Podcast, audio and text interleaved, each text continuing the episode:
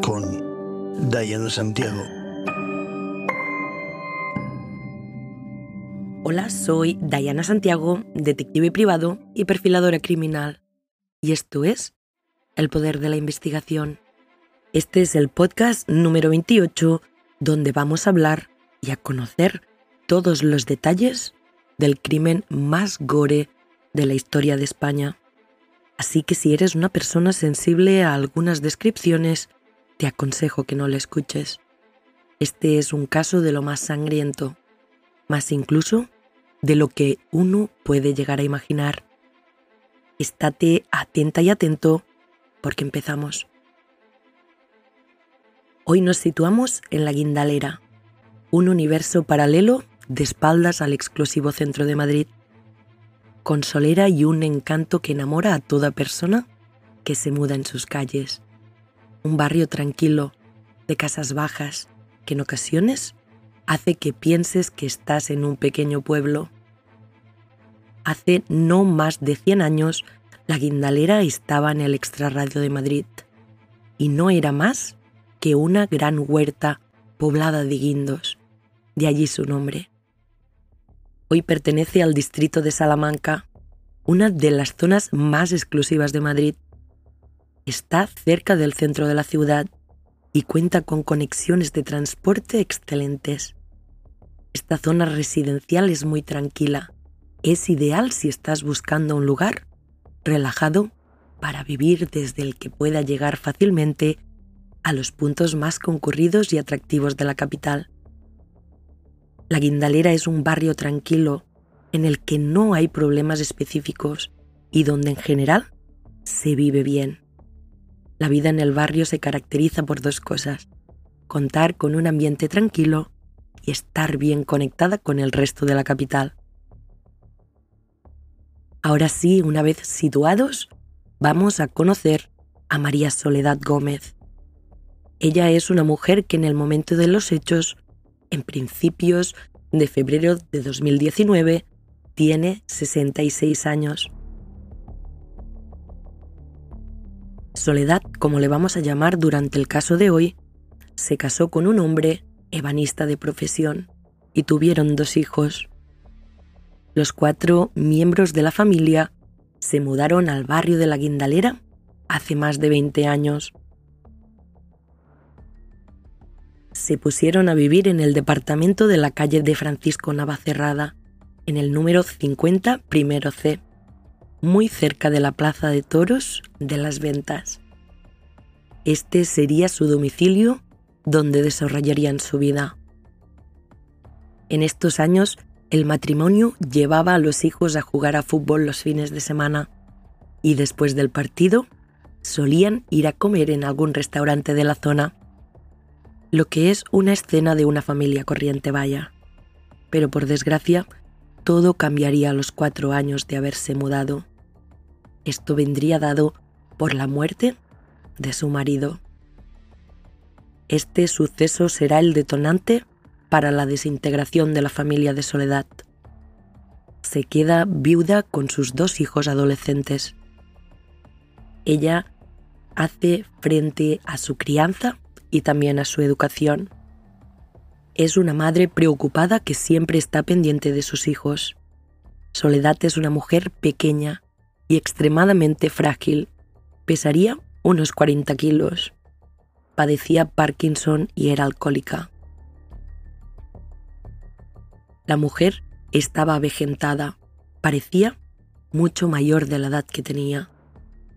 Su hijo mayor se casa y se independiza y es que tras fracasar en el intento de mejorar la relación entre su madre y su hermano pequeño, el mayor decide alejarse de la familia.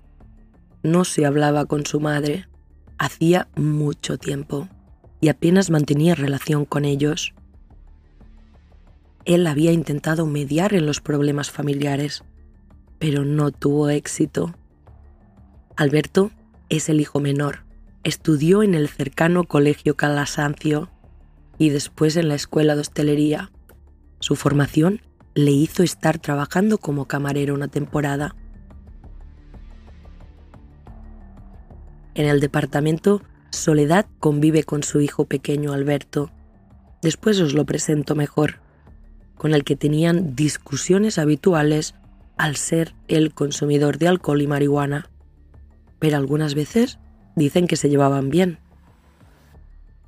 La mujer y su hijo mantenían fuertes discusiones que llevaban a que los vecinos llamasen a la policía por temor a que pudiera suceder algo terrible.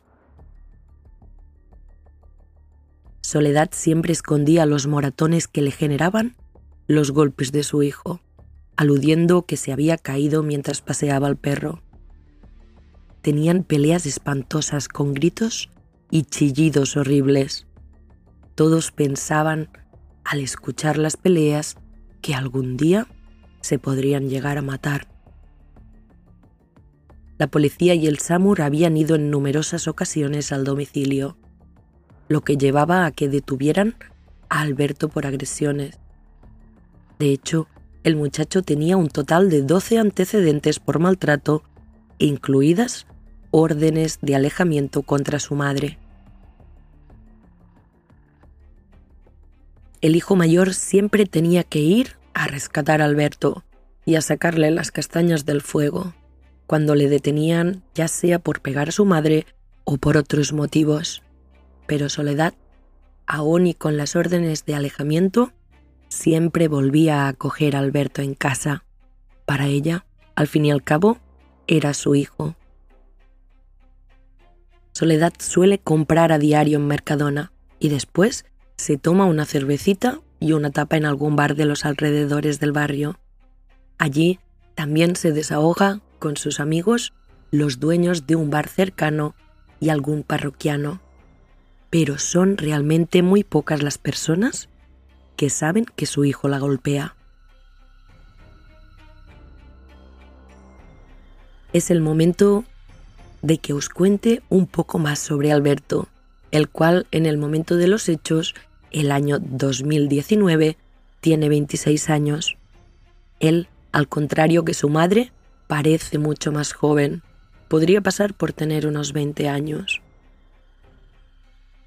Pasó una temporada en Atenas durante una beca de Erasmus en Grecia en 2015 y allí empezó a consumir drogas, que acabaron desencadenando en varios episodios psicóticos. De vuelta a España, fue internado en tres ocasiones en el Hospital La Princesa de Madrid, aunque abandonó el tratamiento. Es ya en Madrid donde hace sus estudios en la Escuela de Hostelería. Era habitual que fuese contratado para banquetes en hoteles, también restaurantes de nivel. Cerca de su casa también trabajó en el bar El Paseíto, que lo contrató para la Feria de San Isidro de 2017. Atendió a la clientela en camisa blanca y pajarita. Su madre iba a verlo detrás de la barra. Lo cogieron durante dos meses por la feria de San Isidro. Era muy callado, muy discreto, incluso algo lento para un negocio como este. También trabajó para una empresa de trabajo temporal en empleos esporádicos en coctelerías. Alberto era uno de esos chicos que le quitaba algún objeto de valor a su madre y se lo gastaba en droga. El muchacho solía reunirse en dos parques cercanos con personas sin techo o personas que se daban a la mala vida.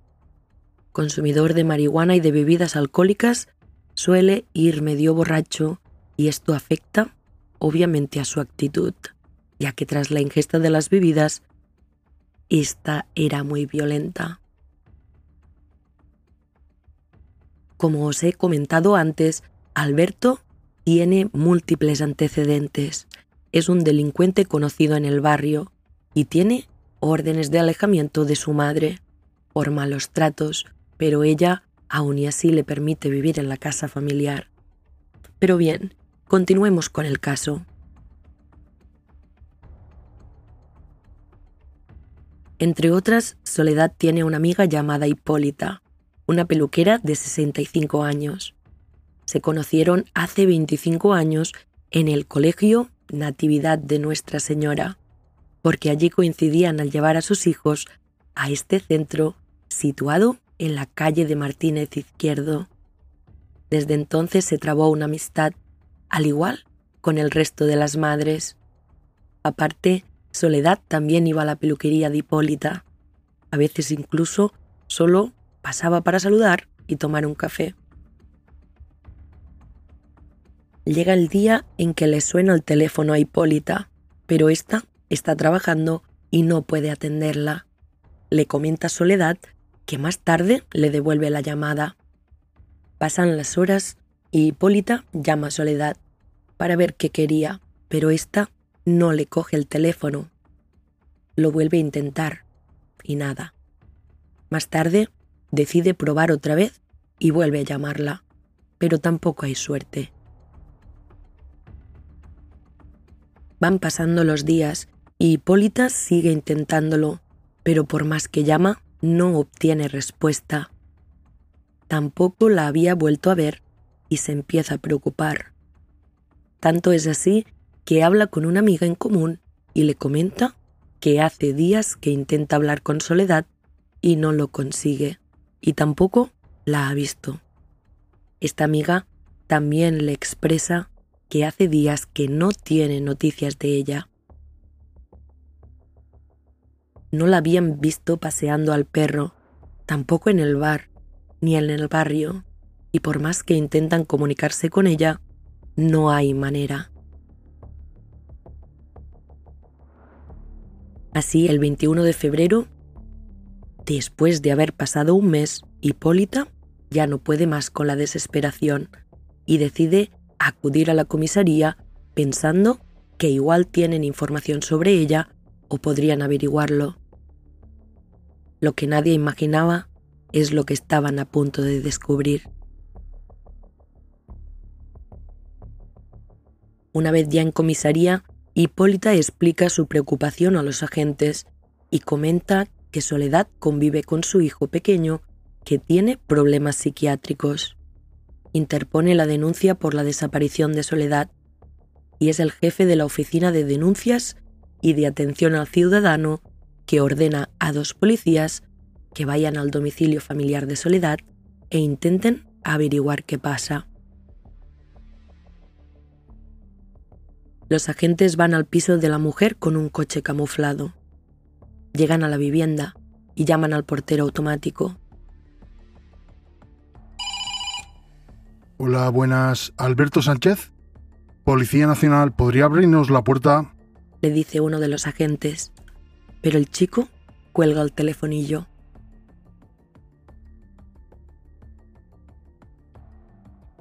Los agentes llaman de nuevo, pero esta vez no les contesta.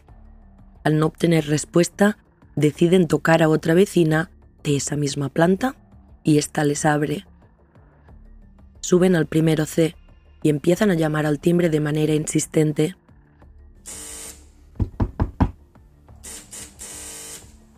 Alberto, sabemos que estás ahí, abre la puerta. Alberto. Les cuesta convencerle. De hecho, tienen que esperar varios minutos. Primero les abre con el gancho de seguridad de la puerta, mete la cabeza y ve que realmente se trata de la policía. Venga, abre, que queremos hablar contigo, le dice uno de los agentes, mientras Alberto quita el gancho y aprovecha para salir corriendo hacia la cocina. Los agentes en ese momento ya saben que algo malo está pasando. Sacan sus armas reglamentarias, pero no entran en la casa porque no ven nada. No saben lo que va a hacer si va a salir con algún cuchillo o algo parecido. Empiezan a gritarle. ¡Sal con las manos en alto! ¡Sal! Hasta que Alberto se pone en medio del pasillo con las manos en alto. Venga, sal, Alberto. Estate tranquilo que no pasa nada. En este momento el muchacho da unos pasos y se acerca a la puerta de entrada de la casa, mientras no para de decir yo no he hecho nada. Yo no he hecho nada. No para de dar manotazos con las manos muy agitado y muy nervioso, pero sin intentar pegar a los agentes. Los agentes le ordenan que se tumbe boca abajo, a lo que accede sin poner resistencia. Ya en el suelo, le ponen los grilletes. Le cachean para comprobar que no está armado y le preguntan dónde está su madre, a lo que el joven le responde, está muerta. Lo primero que se les pasa por la cabeza en esos momentos a los agentes es que Soledad habría fallecido por causas naturales en su cama y que el chico no había sabido cómo afrontar la situación, como ocurre otras veces y a lo que están más acostumbrados. Un agente se queda con Alberto y el otro enfunda su pistola y entra en la casa. Y es cuando se encuentra con una situación tan gore que nunca se le pasó por la cabeza que pudiera ocurrir. En la habitación principal está la cabeza de Soledad sobre la cama, unas bolsas blancas rotas y desplegadas sobre el edredón hacen una especie de colcha improvisada. Al lado está parte del cuero cabelludo. Junto a la cama y la caseta del perro están las manos y parte de los brazos seccionados hasta el codo. Gran parte del tronco está dentro de la caseta. El agente no da crédito a lo que está viendo. Aguanta la respiración con la intención de reaccionar a lo que tiene delante. No sabe qué hacer. Vuelve sobre sus pasos y empieza a rastrear el resto de la vivienda. Dentro del plato de ducha del baño hay lo que parecen restos de los brazos de la mujer, restos de sangre y un cuchillo de cocina. También ve un túper abierto con un tenedor dentro y unos guantes de fregar amarillos con manchas de sangre.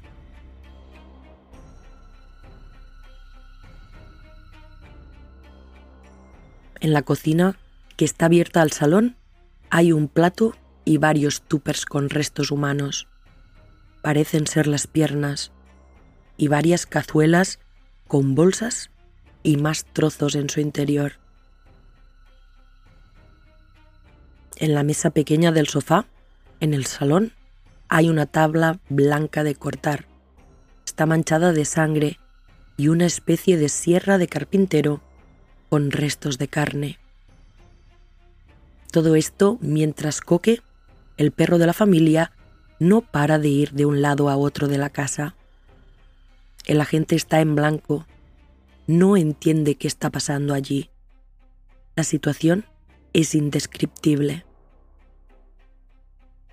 Partes del cuerpo de Soledad están en tupers en el refrigerador.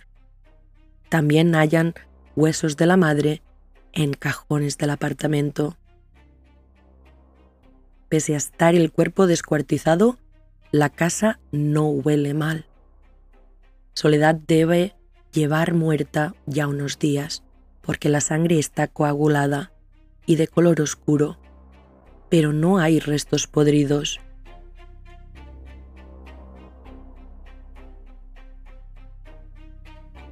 Como puede, el agente sale al rellano despacio. Intenta asimilar todo lo que acaba de ver mira a su compañero, que también está en el rellano con Alberto, y le dice, Pide apoyo. La madre está muerta. La ha descuartizado. El compañero no da crédito a lo que acaba de oír. ¿Qué me estás contando? ¿Estás seguro de lo que dices? La gente solo le dice que llame al grupo de homicidios y a la policía científica. Mientras éste saca al perro a la terraza, nervios, estrés, tienen que asegurar la zona y que no se destruya ninguna prueba. La historia parece de película, pero es real, jefe, se lo aseguro. Que venga homicidios y científica. Esto es muy grave, le dice el agente que llama a su jefe. De mientras tanto, Alberto está en todo momento inmóvil, sin abrir la boca parece estar ajeno de todo lo que está pasando. con frialdad, en silencio, muy calmado. Pasó de la euforia cuando llegaron los agentes a una calma total, esa calma de quien confiesa, de quien se ha liberado. Los primeros agentes en llegar tardan unos minutos, lo que se hace eterno para los dos agentes que están en la vivienda. Los dos policías hablan con una vecina y ésta les dice que por la mañana ha visto a Alberto bajar con una bolsa de basura negra. De inmediato van al contenedor más cercano para recuperarla, pero está vacío.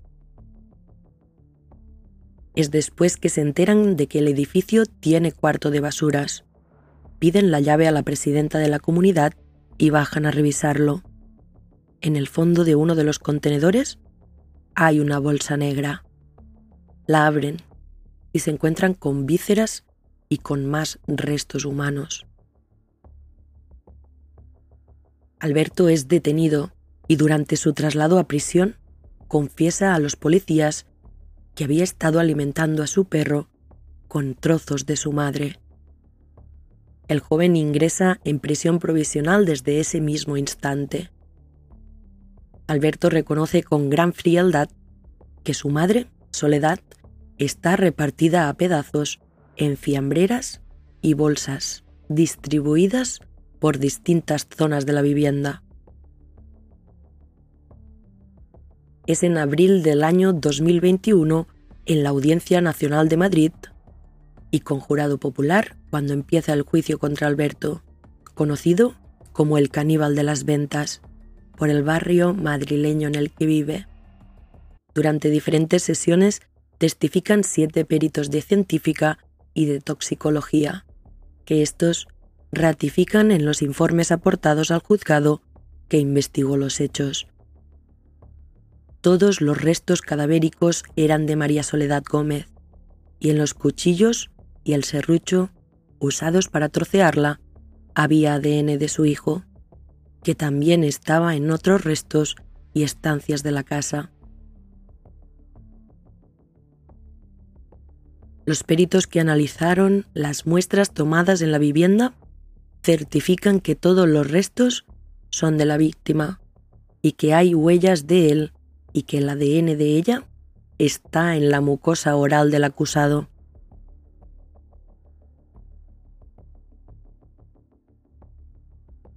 Alberto asesinó a su madre asfixiándola con sus propias manos. Posteriormente Llevó el cuerpo al dormitorio y comenzó a descuartizarlo con una sierra. También utilizó dos cuchillos de cocina.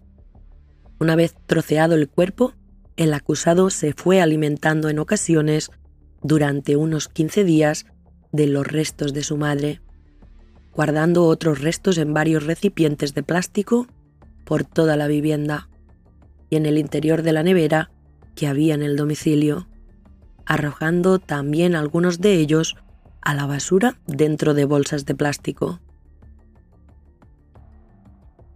El juicio se centra en buena medida en determinar si el joven estaba en su sano juicio o no el día que asesinó a su madre. Por su parte, Alberto cuenta en el juicio que oía voces que le decían mata a tu madre y que le pedían descuartizar el cuerpo. Durante el juicio declaran además los psiquiatras que lo atendieron en aquella época, en la que continuaba con su consumo constante de marihuana y alcohol. Sin embargo, los testimonios determinantes son los de las psiquiatras que evaluaron a Alberto tras ser detenido en 2019. Las dos médicas concluyen que no reflejaba sintomatología psicótica, no les expresó nada acerca de las voces y que más bien mostraba un trastorno de personalidad antisocial y de paranoia, que según precisaron no modifica las funciones intelectuales. Además, le atribuyen un perfil psicopático y narcisista en el cual distingue lo que está bien y está mal, solo que no le importa.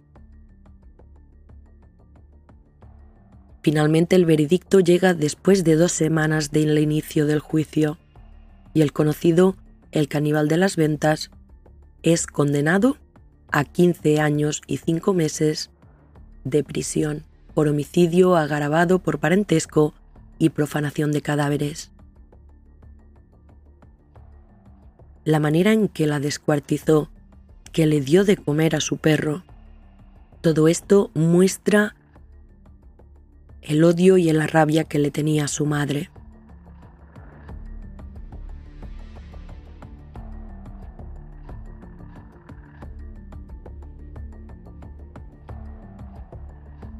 Y ahora sí, hasta aquí el caso de hoy, un caso más donde poder analizar la conducta humana, su mente y parte de su capacidad. Espero que os haya servido para poder hacer vuestros análisis y quiero recordaros que podéis seguirme en Instagram el Poder de la Investigación, donde durante la semana voy subiendo información extra sobre los casos y actualizaciones. También si os gusta el podcast y queréis ayudarme a que crezca esta pequeña gran familia, es gratis y lo agradecería muchísimo si podéis compartir el podcast, dejar vuestros comentarios, darle me gusta y todo eso que se dice. Ahí además tenéis el link por si queréis invitarme a un café. Muchísimas gracias y recordad que podéis escucharme en todas las plataformas de podcast y nos vemos el próximo lunes. Y tú, sí, sí, tú, tú que me escuchas, te quiero. Salud.